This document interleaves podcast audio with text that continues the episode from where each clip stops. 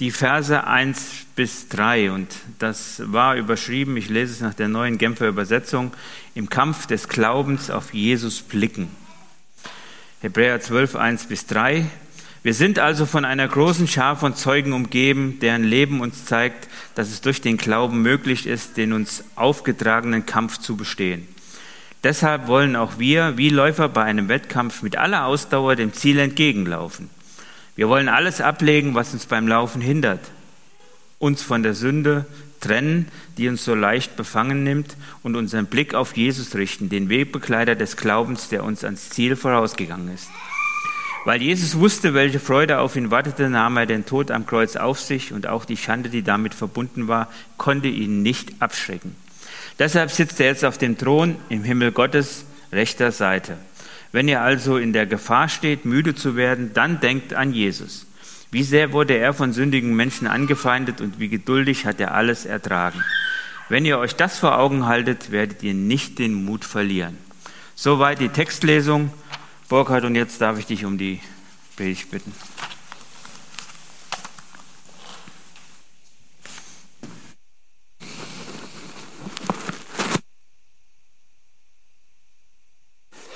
Einen schönen guten Morgen. Herzlichen Dank für die freundliche, fröhliche Begrüßung von ganz vielen von euch. Ja, ich bin das dritte Mal bei euch und ich habe mich sehr gefreut, wieder mal bei euch zu sein.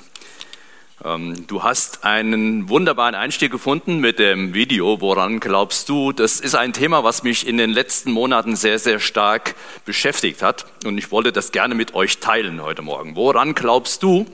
Ist eine zweigeteilte Predigt und erste, der erste etwas kürzere Teil, da geht es äh, um genau das, was dieser Herr in dem frommen Basel, war das, oder Bern, Bern, im frommen Bern gemacht hat, die Leute mal zu fragen, woran glaubst du denn eigentlich?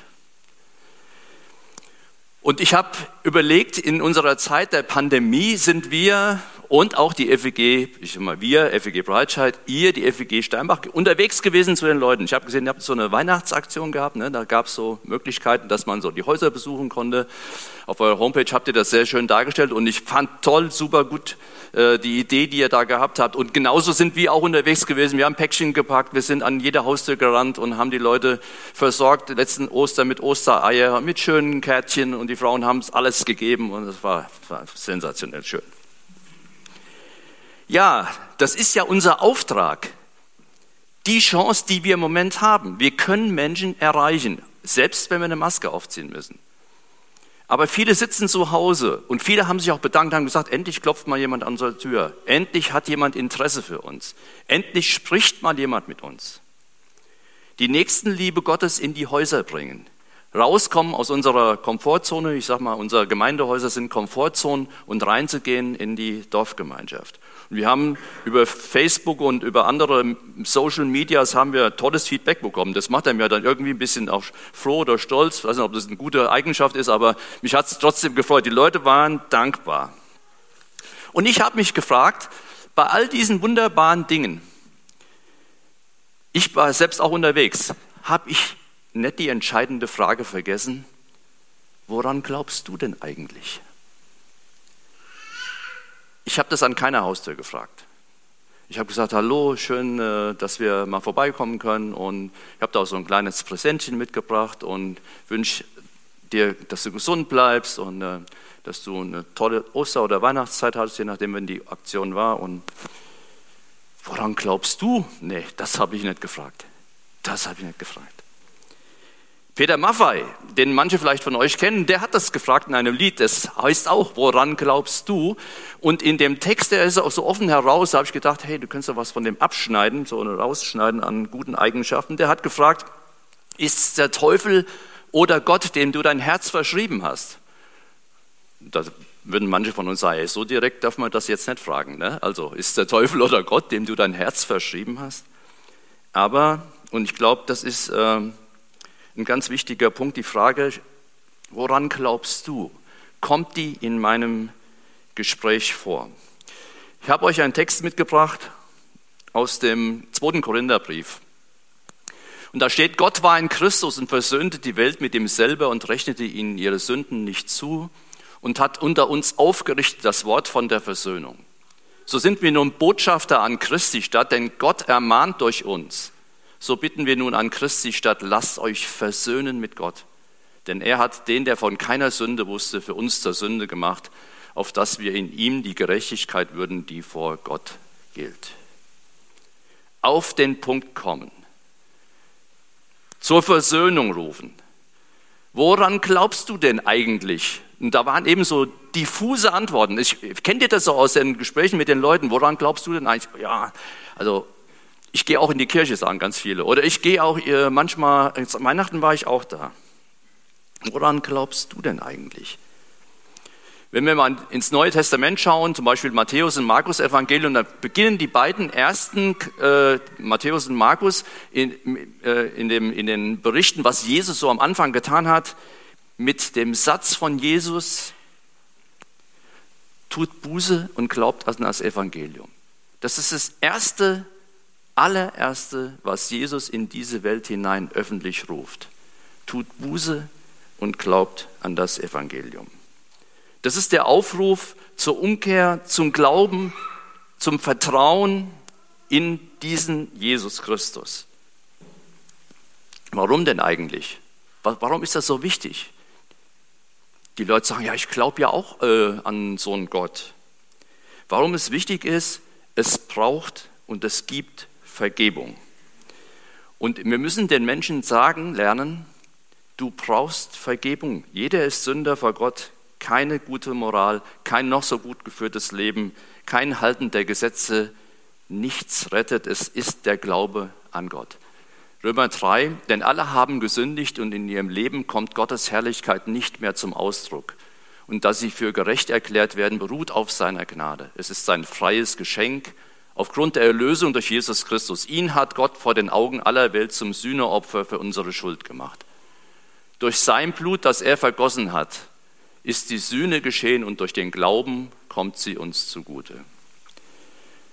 Leute, ich als allererster, wann reden wir konkret über die tiefsten Tiefen des Glaubens?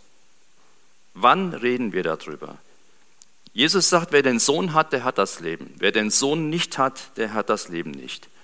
Und in Römer 5 da steht was drin, Römer 5, Vers 1, einer meiner Lieblingsverse. Wir brauchen Frieden mit Gott. Und wann haben wir Frieden mit Gott? Durch den Glauben an Jesus Christus haben wir Frieden mit Gott. Ich weiß nicht, wann ihr diese Begegnung mal mit Menschen hattet und dann seid ihr vielleicht ins Gespräch gekommen und die Leute haben das erkannt und haben dann gesagt, ja, diesem Jesus will ich nachfolgen. Ich habe mich das persönlich gefragt, wann habe ich das letzte Mal mit jemandem zusammen Bekehrung gefeiert? Im Himmel wird Freude sein über jeden Sünder, der Buße tut. Ich frage mich, frage dich selbst, wann hast du das letzte Mal Bekehrung gefeiert mit jemandem? Mit einem aus deiner Familie, mit einem aus deiner Nachbarschaft, einem Arbeitskollegen. Wann hast du das letzte Mal Bekehrung gefeiert? Wann das letzte Mal darüber gesprochen, du brauchst diesen Jesus? Jetzt fordere ich euch ein bisschen raus, weil ich habe einen Gospel-Song mitgebracht. Ich bin ja ein totaler Musikerfreak. Äh, und in diesem Gospel, den spielt jetzt der Jens da hinten ein. Da kannst du am Anfang ein bisschen leise machen. Da will ich euch noch ein paar Takte zu erzählen, weil der Pastor Marvin Winans, der das singt gleich, der erzählt erst, warum er diesen Song gemacht hat. Und zwar, äh, wenn dieser, dieser Pastor da auf die Bühne tritt, dann erzählt er, dass er am Sonntagmorgen, nach, kannst du ruhig ein bisschen leiser machen, äh, dass er an dem Sonntagmorgen aus der Kirche kommt und steigt in sein Auto rein und fährt mit seiner Frau nach Hause und unterwegs kommen sie an so einem Lokal oder einer Bar vorbei. Und da sind sich so Leute so richtig am Betteln. Da geht richtig die Post ab. Und dann sagt er, äh, oh wei, was ist denn da los? Und seine Frau sagt, hey, was, das gibt's doch gar nicht. Guck dir mal an. Die müssten doch eigentlich an einem ganz anderen Platz sein. Die müssten doch in der Kirche sein. Warum sind die hier? Warum sind die an diesem Platz, an diesem Platz, der kein guter Platz ist? Und da ist die Frage, dann kommt er jetzt auf die Fragestellung, wer muss es ihnen denn eigentlich sagen? Und jetzt kannst du es mal bitte lauter machen. Wer spricht über die Liebe Gottes? One of the persons in the car remarks, "Oh, that's a shame. They in that fight. They ought to be in church." And I thought that, and I said, "But who's gonna tell them?" Jesus loves them. Who's gonna tell them there's a better way. And who's gonna warn them of the things coming on them so God can turn their nights today? I'm gonna say it again. I'm gonna say, Who's gonna tell him that Jesus loves him? Who's gonna tell him there's a better way? Who's gonna warn them of the things coming on them so God can turn their night today? Somebody's gotta warn them. Somebody's gotta tell them. Would you help me say somebody? Somebody's gotta warn them. Oh, yeah, somebody gotta tell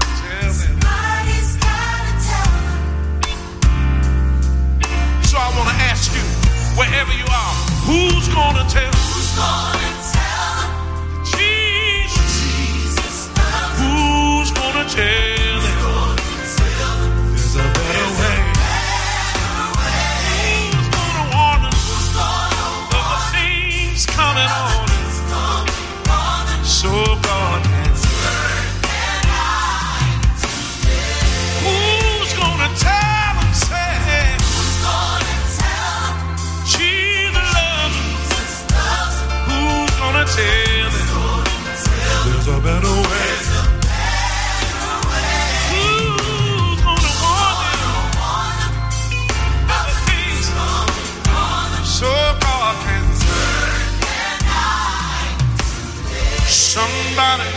somebody's gotta warn. Somebody's gotta tell. Say with me, somebody gotta warn them. Somebody's gotta warn them. Somebody gotta tell them. Somebody's gotta tell them. So I need some volunteers to raise your hand, raise your heart, and say, I'm gonna tell them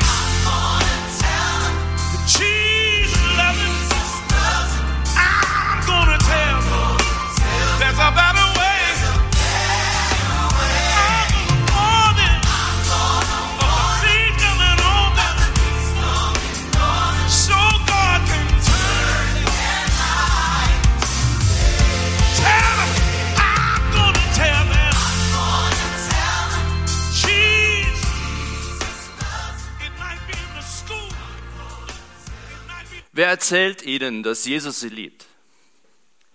Wer warnt sie davor, vor den Konsequenzen? Ich blätter mal eine vor. Und für mich ist die Reihenfolge in diesem Lied symptomatisch für mich. Wer wird denn jetzt wohl sagen? So äh, meine Haltung, ja. Oh, einer wird es schon tun. Somebody tell him. Irgendeiner wird es ihm schon sagen. Und dann am Schluss, dann sagt er, ich brauche ein paar Freiwillige, ein paar Volunteers, weil ich bin derjenige, der das zu sagen hat. Nicht irgendeiner. Jesus hat eben in dem Wort äh, durch den Paulus gesagt, ihr seid Botschafter an Christi Stadt. Ihr sollt Leute, den Leuten sagen, sie brauchen Versöhnung mit Gott. Wer sagt es ihnen? Schieb's nicht auf den, der neben dir sitzt oder so. Einer wird es ihnen schon sagen, das ist zu wenig, sondern du bist es. Ich wollte heute Morgen euch mal herausfordern, einfach mal zu sagen, ja, ich bin es, ich kann von der Liebe Gottes erzählen, weil ich habe sie persönlich erfahren. Woran glaubst du? Diese Frage ist eine erste Frage, die wir in unser Dorf reinstellen, in unsere Beziehungen reinstellen, an den Arbeitsplatz reinstellen. Und ich glaube, das war ein schönes äh, Beispiel bei dem Video, dass es gar nicht so schwierig ist. Weil die Frage ist zunächst einmal unverfänglich. Wenn wir über viele Dinge reden und äh, vielleicht ist man auch manchmal, was hast denn du am Sonntag so gemacht oder so, man kommt ja schon mal so, was man so auch, bisschen, dass man ein bisschen frömmelnd ist und so, ne? Also ich kenne das aus meinem Arbeitsleben. Ja, nee, und ich bin ja auch in der Mission und so. Aber dass man einfach mal sagt, woran glaubst du denn eigentlich? Was sind so dein Background oder was sind für dich die wesentlichen Dinge? Hast du schon mal was von Gott gehört? Ich wollte euch Mut machen. Erster Teil der Predigt, der ist damit zu Ende. Das könnt ihr aber als Hausaufgabe mitnehmen, die Frage mal zu stellen, woran glaubst du? Woran glaubst du, hat aber auch eine ganz andere Dimension. Woran glaubst du denn jetzt als Christ, als Nachfolger? Woran glaubt ihr als Gemeinschaft, als FEG Steinbach? Warum komme ich auf so eine Frage? Ich komme auf diese Frage, weil sie in den letzten Jahren an totaler Brisanz gewonnen hat. Was früher als selbstverständlich galt, gilt heute schon lange nicht mehr. Wir müssen zum Beispiel, wenn wir einen Pastor einstellen, haben wir gelernt, gelernt in FEG Breitscheid, müssen wir eigentlich mal als erstes mal fragen, wer ist denn eigentlich Jesus für dich? Wie stehst du zu bestimmten Glaubensinhalten? Das war eine Frage, die wir früher nicht gestellt haben. Wir hatten jetzt ein Gespräch mit Ansgar Hörsting, der sagte, ja, das stimmt. Wir müssen auch, wenn wir Referenten oder Theologen einstellen für die, fürs, für die theologische Hochschule, müssen wir auch schon mal Fragen stellen, die wir früher nicht gestellt haben, weil heute schon lange nichts mehr normal ist, bekannt ist, eingesehen wird. Es sind so viele Irritationen in dieser evangelikalen Welt unterwegs.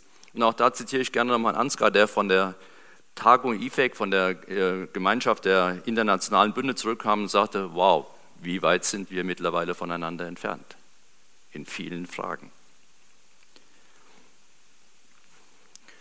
Was sind denn die Konfliktherde? Wo haben wir denn die Sorgen? Wo haben wir die Nöte? Und womit muss ich mich als persönlich Einzelglaubender, aber auch als Gemeinschaft befassen? Wir haben zum Beispiel einen Konflikt, Konfliktherd Bibelverständnis. Die Frage, die heute häufig gestellt wird, wie liest du denn eigentlich deine Bibel? Wie ist die Lesart der Gemeinde FEG Steinbach der Bibel. Wie versteht ihr sie denn? Ist es so Fremdwörter wie Hermeneutik oder Kontextualisierung? Also in welchen Zusammenhängen sehen wir zum Beispiel die Bibel, bestimmte Bibelstellen? Haben sie für uns Gültigkeit? Waren sie nur für eine bestimmte Zeit geschrieben? Oder ein Konfliktherd Ethik. Da gibt es ein Wahnsinnsfeld, was sich da auftut an ethischen Fragen, ethischen Problemen, äh, von, zum Beispiel hatten wir neulich ein, ein Gespräch, da ging es um den ersten Fall von begleitetem Suizid bei einem Christen, der eine sehr schwere Krankheit ALS hat und der sich dann selbst den Tod gewählt hat. Ist es zum Beispiel eine ethische Frage, wie sind wir da unterwegs? Oder sexualethische Fragen. Und ich möchte euch mal mit reinnehmen, damit es ein bisschen konkreter wird in Dinge, die wir heute besprechen. Zum Beispiel das Thema bei dem Bibelverständnis, das Thema Versöhnung. Wir haben eben gelesen an dem Text, wir sollen Botschafter der Versöhnung sein. Wir sollen sagen, unter uns ist das Wort der Versöhnung aufgerichtet worden. Was bedeutet das denn? Das bedeutet, dass Gott seinen Sohn auf diese Welt sandte, dass er am Kreuz für uns gestorben ist, dass er die Schuld der Welt, deine und meine Schuld auf sich genommen hat. Versöhnung. Ich zitiere Dr. Breuer von Worthaus. Worthaus ist eine evangelikale Plattform, in der sehr viele interessante Beiträge gestaltet werden und die sehr liberal unterwegs sind und von Siegfried Zimmer. Zu dem Thema Versöhnung sagt Dr. Breuer, von dem übrigens ganz viele Bücher stammen und der auch äh, an, der, an verschiedenen Hochschulen seine Vorträge hält, ein Gott, der Menschenopfer braucht, ist nicht der gütige Vater, es ist nicht Yahweh, es ist der Gott Moloch. Es ist kein Gott, dem man vertrauen kann. Jesu Tod an sich ist sinnlos. Erlösend ist nicht der Tod am Kreuz, erlösend ist alleine die Liebe Gottes.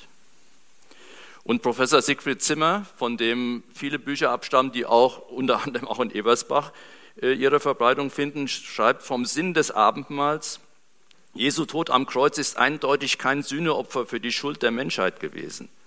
Paul Gerhards Lied O Haupt voll Blut und Wunden transportiert eine irrige Passionsfrömmigkeit. Im Abendmahl feiern wir im Kern die Kontaktfreudigkeit und Zuwendungslust Jesu. Habt ihr schon mal was von der Zuwendungslust Jesu gehört? Der Tod Jesu, hat er noch an einer anderen Stelle gesagt, ist kannibalistischer Art. Wenn er im Johannesevangelium sagt, ich bin das Brot und ich bin das Fleisch, das ihr essen müsst, dann ist das kannibalistisch. Das kann nicht der Jesus sein, an dem wir vertrauen. Ein Beispiel für Auslegungen, für Bibellesarten. Oder zum Beispiel die Schöpfungstheologie und die Realität, die Realität der Akteure. Ihr habt jetzt eben ein Video eingespielt, das geht gar nicht. Noah hat nicht gelebt, die Arche gab es auch gar nicht. Es gab auch keinen Henoch, es gab auch keinen Adam und Eva. Es gab keinen Kain und Abel, es ist Mythologie. Jetzt sagt dir, warum sagst du sowas? Weil wir genau mit dieser Frage auf dem Kronberg gesessen haben bei, beim Andreas Heiser, unserem Professor, der und die Hochschule leitet, bei Julius Steinberg, der das Alte Testament verantwortet, und wir unseren Pastor in die Wüste geschickt haben vor fünf Jahren, weil wir genau diese Dinge von der Kanzel hörten.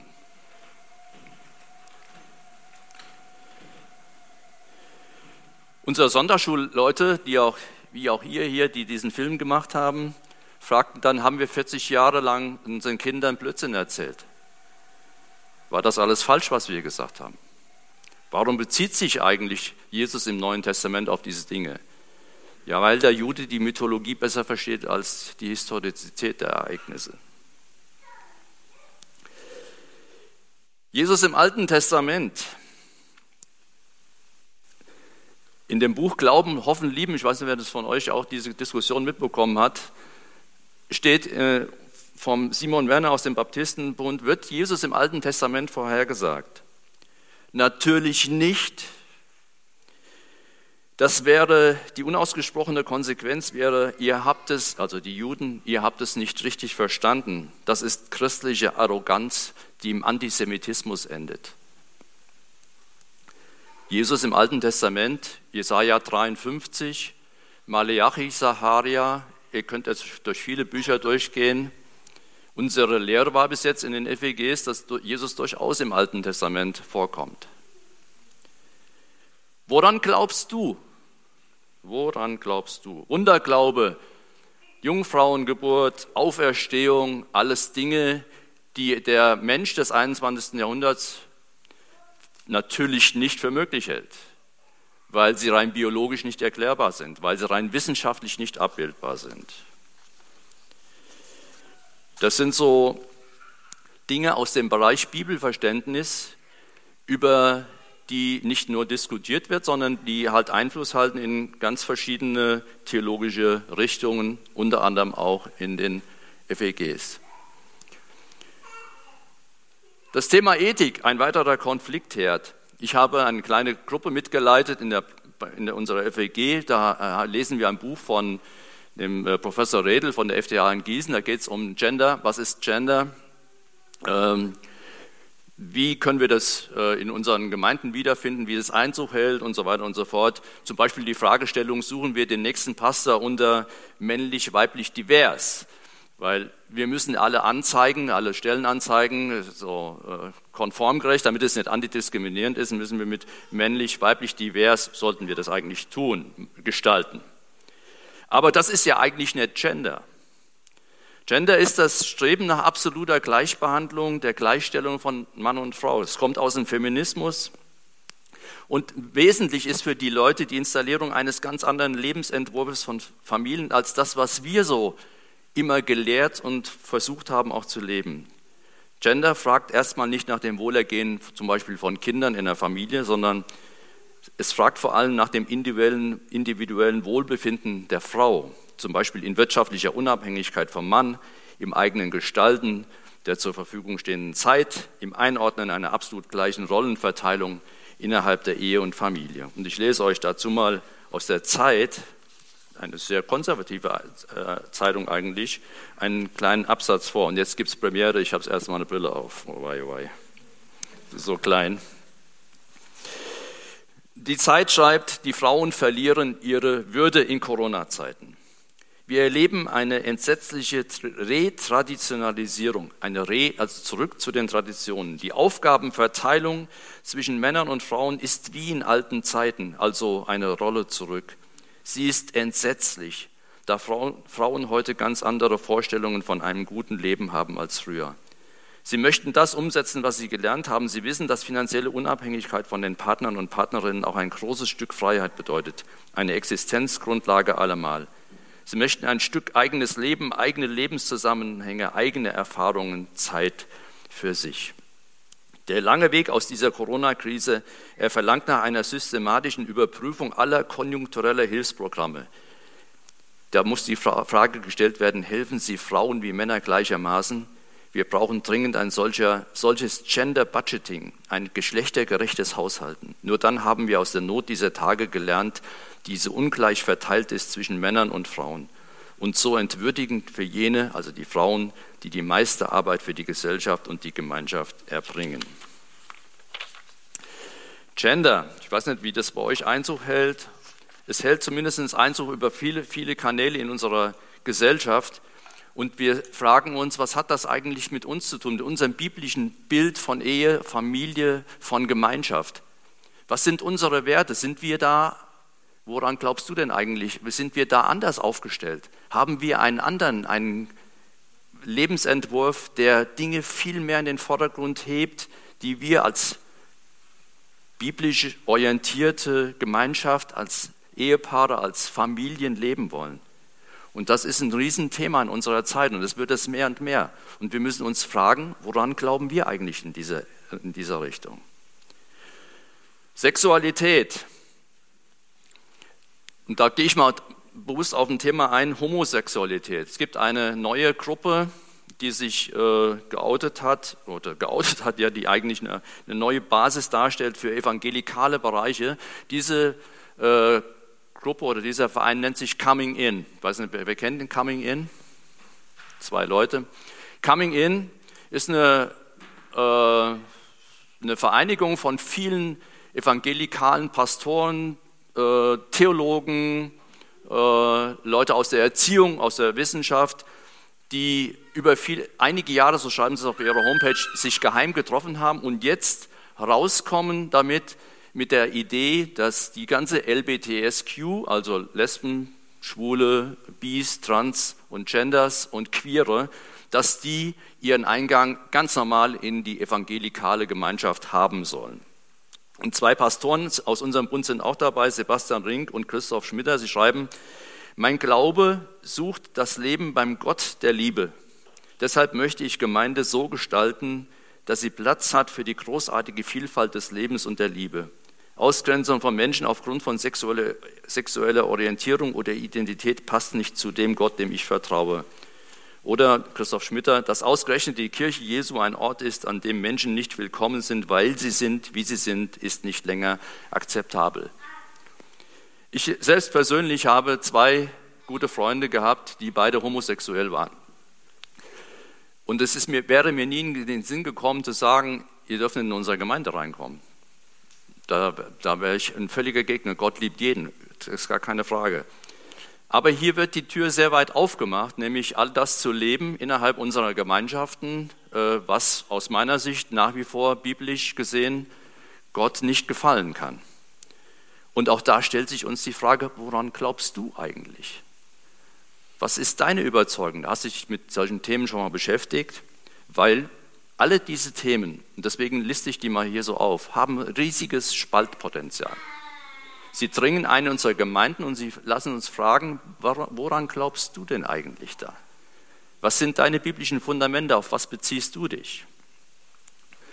Und damit komme ich zu dem letzten Punkt, der dauert auch noch ein paar Minuten, die Herausforderung der Ortsgemeinde. Die Herausforderung der Ortsgemeinde. Und das seid ihr und das sind wir in Breitscheid oder in Steinbach, ist immer egal. Woran glaubst du?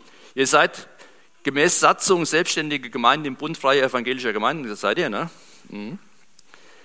Und das ist eine Lebens- und Dienstgemeinschaft und hat die Bibel als das geoffenbarte Wort Gottes als verbindliche Grundlage für Glauben und Leben in der Gemeinde. So steht es bei euch in der Satzung. Stimmt das? Wisst ihr das? Kennt ihr eure Satzung? Wer kennt die Satzung? Zwei Leute, drei, ihr müsst mal Satzungen lesen, weil ihr, ihr verpflichtet euch ja, wenn ihr Mitglied hier seid, dieser Satzung zuzustimmen. Wisst ihr, was in eurer Satzung drin steht? Ich habe darüber, ich habe das nie gewusst, was in meiner Satzung drin stand. Da haben wir Dinge gelesen, haben wir gedacht, oh, das ist ja interessant, müssen wir, mal gucken. Dazu gibt es in der Präambel des Bundes, äh, die, da verpflichten sich die Bundesgemeinden darüber hinaus, mit dem apostolischen Glaubensbekenntnis als gemeinsame Glaubensüberzeugung übereinzustimmen. Also apostolisches Glaubensverständnis, ich glaube an Gott den Vater und so weiter. Mit dieser eher minimalistisch formulierten äh, Basis bekommt die einzelne Gemeinde einen sehr großen Freiheitsgrad in Bezug auf Theologie und Lehre eingeräumt. Ihr könnt eigentlich machen, was ihr wollt. Ihr müsst nur sagen, ich glaube an Gott, den Vater, äh, und was dann dahinter herkommt. Und das ist völlig ausreichend.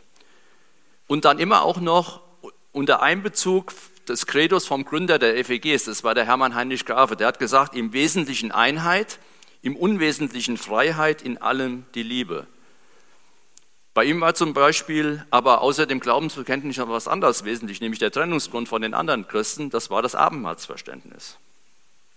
Es folgt also Chance, die Eigenständigkeit der Gemeinde und Risiko zugleich, das Auseinanderdriften innerhalb einer Gemeinde beispielsweise. Die Frage ist doch eigentlich, auf was lässt sich denn das Wesentliche beschränken? Zum Beispiel auf die Aussagen vom apostolischen Glaubensbekenntnis. Wir haben hier eben so viele Dinge gelesen.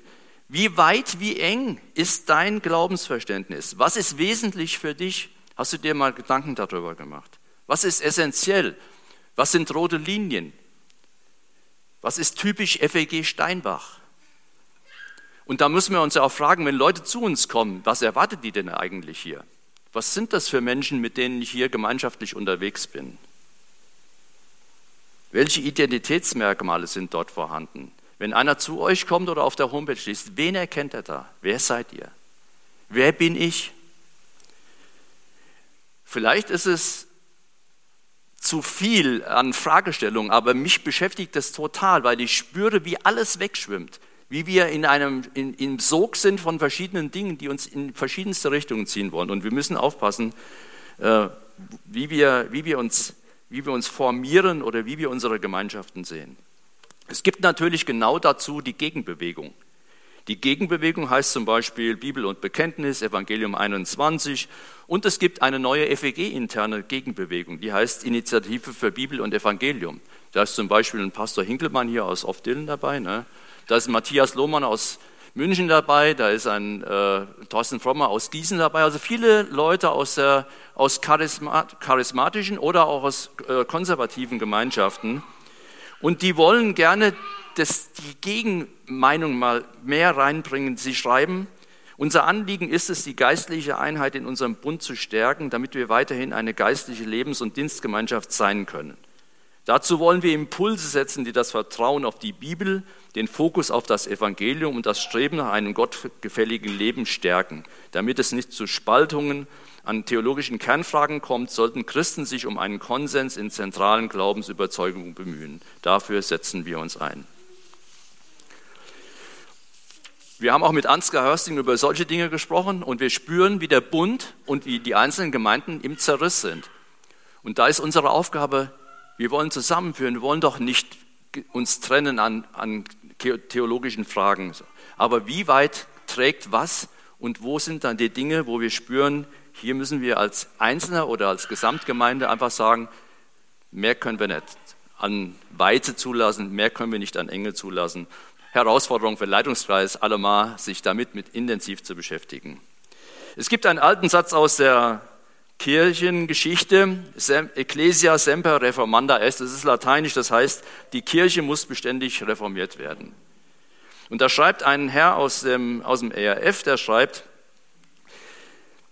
der Satz stammt vermutlich aus der Zeit der Reformation. Wenn auch die Urheberschaft unklar ist, so ist auch unstrittig, dass der kurze Satz ein sehr grundsätzliches Anliegen der Reformation wiedergibt. Die Kirche, die Gemeinde hier, muss sich beständig erneuern.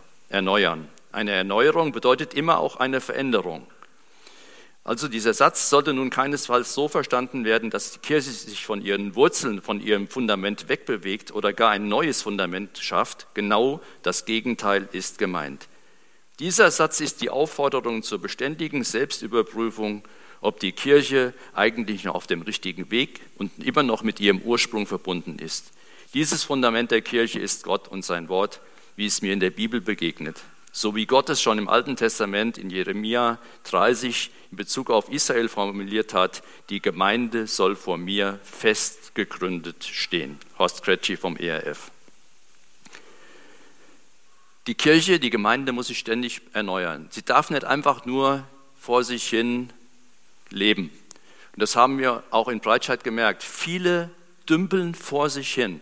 Und wenn ich frage, woran glaubst du, kommt manchmal ein Wischiwaschi raus, wo ich merke, da ist kein Fundament mehr, da ist keine, kein Bezug im Moment zur Bibel, zum Wort Gottes und das tut mir total weh. Und ich wollte euch ermutigen heute Morgen, fit zu sein in Gottes Wort. Einfach drin zu lesen, miteinander zu diskutieren, im Diskurs zu bleiben. Die Christen von Berea sind mir immer ein Vorbild. Sie forschten täglich in der Schrift, haben überlegt, ist es wirklich so, was hier drin steht? Stimmt das? Sind wir richtig unterwegs?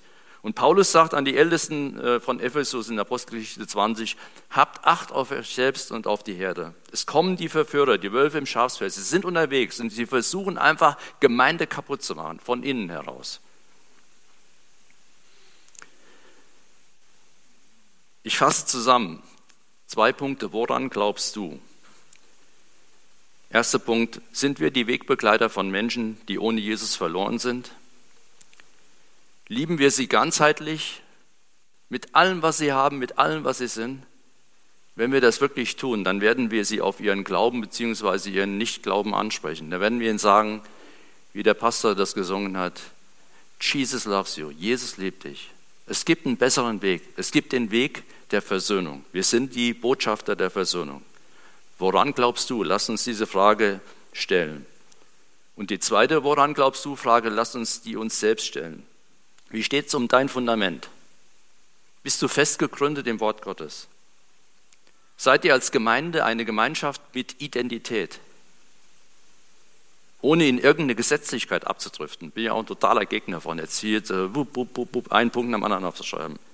Aber trotzdem Identität zu zeigen. Und dann wünsche ich euch, dass ihr dran bleibt. Dran bleibt am Wort Gottes. Und zwar in kindlichem Vertrauen. Das ist mir auch total wichtig geworden. Vater, du hast es nicht den Weisen dieser Welt offenbart, den Unmündigen, den Kindern, den, den, die nicht, nichts drauf haben. Den hast du es offenbart. Das sagt Jesus. Und ich brauche dieses kindliche Vertrauen, sonst kann ich da überhaupt nicht, ja, manche Dinge überhaupt nicht aushalten. Bleibt dran.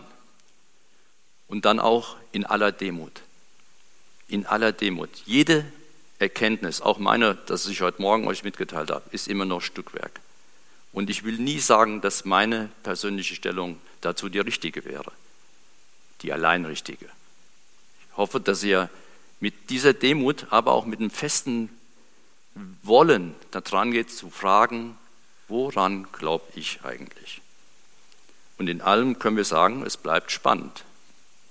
Deswegen hoffen und vertrauen wir, wie der Jochen am Anfang der Bibellese vorgelesen hat, auf Jesus Christus, den Anfänger und den Vollender unseres Glaubens. Wenn wir den nicht hätten, wären wir verloren. Ich wünsche euch alles Gute und Gottes Segen bei diesen Fragestellungen.